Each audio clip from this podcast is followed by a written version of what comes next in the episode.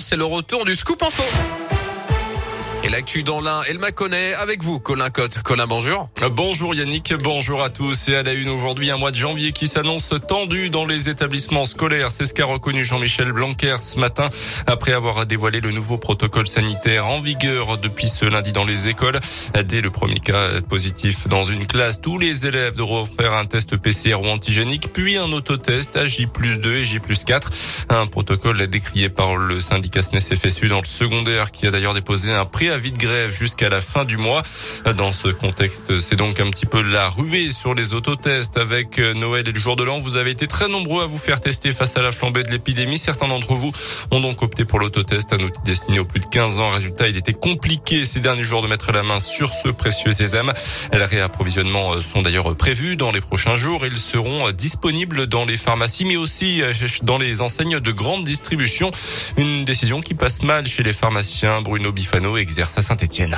On est déçu que ce soit passé en grande en grande distribution quand même, même si je, reconnais tout à fait que c'est pas un produit euh, très difficile à utiliser, mais bon, je pense qu'il euh, doit être utilisé surtout dans des bonnes conditions, c'est-à-dire pour le bon usage, c'est-à-dire pas, pas l'utiliser quand on a des symptômes, parce que c'est vraiment ridicule, ça risque de, de, vraiment fausser pas mal de choses, et c'est vrai que ça aurait été bien que ça reste dans le circuit pharmaceutique. voilà, je pense qu'avec les efforts qu'on a fait euh, pour la vaccination, pour les tests, on aurait pu nous laisser ça déjà pas simplement euh, pour l'aspect euh, commercial, j'allais dire, mais surtout pour l'aspect conseil. Et retrouvez un tuto sur notre site internet radioscoop.com et notre application Radioscoop pour utiliser correctement ces autotests. Notez enfin que Jean Castex réunit 10 ministres cet après-midi à 16h pour faire le point sur le variant Omicron du Covid et sur la continuité des services publics essentiels.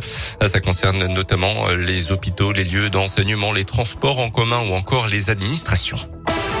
Dans le reste de l'actualité, dans l'un, le geste désespéré d'une femme à Arban hier après-midi au volant de sa voiture sur le parking d'un supermarché. Elle a tenté de s'immoler par le feu en s'aspergeant d'un liquide inflammable. Des témoins se sont précipités pour éteindre les flammes et la sauver.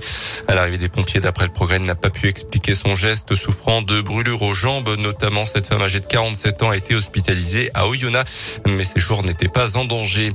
Et puis à peine les fêtes de fin d'année passées, c'est souvent le même spectacle dans la rue des sapins de Noël abandonnés sur le trottoir. Ville de Bourg propose de les récolter. Cinq points de collecte seront ainsi ouverts dans le centre-ville pendant dix jours à partir de demain.